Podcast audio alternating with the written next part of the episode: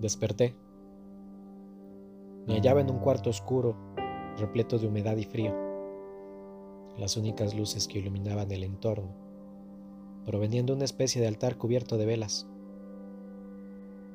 con flores secas y lo que parecía carne y sangre humana colocada en frascos desbordados. Corazones, corazones por todos lados, pintados con sangre. El hedor a muerte deambulaba por todo el lugar. Las mismas campanadas.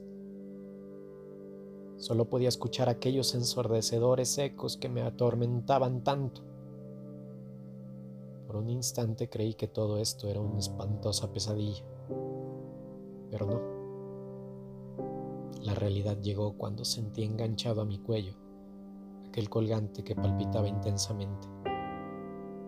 Mi ropa había desaparecido y me encontraba utilizando en su lugar una túnica negra, descalzo, sintiendo el mohoso y gélido piso de piedra. No estaba solo. Alrededor mío observé a muchas personas, presumiblemente de mi edad, portando la misma vestimenta que yo, hipnotizados, atrapados en sus propios cuerpos, recitando palabras en latín que no podía escuchar, pero que extrañamente sabía que decían. Aquellos aterradores versos premonitorios de tragedia. Avancé hacia el altar y conmigo una persona más llevaba de la mano a una niña pequeña con una capucha distinta a la nuestra, color rojo, una prenda que palpitaba rápida y profundamente la reconocí de inmediato. Era la misma capucha roja que había visto hace meses en aquella tormentosa visión, así como era el mismo cuchillo extraño el que llevaba sujeto de mi mano. El aire olía miedo, y el miedo se mezclaba con el hedor a muerte. Nos detuvimos a unos pasos frente al altar, y fue como si los cánticos, las campanadas y el eco del corazón de aquella niña que suplicaba con la mirada tumbaran una de las paredes. Las ruinas de aquella escena descubrieron un monolito de piedra.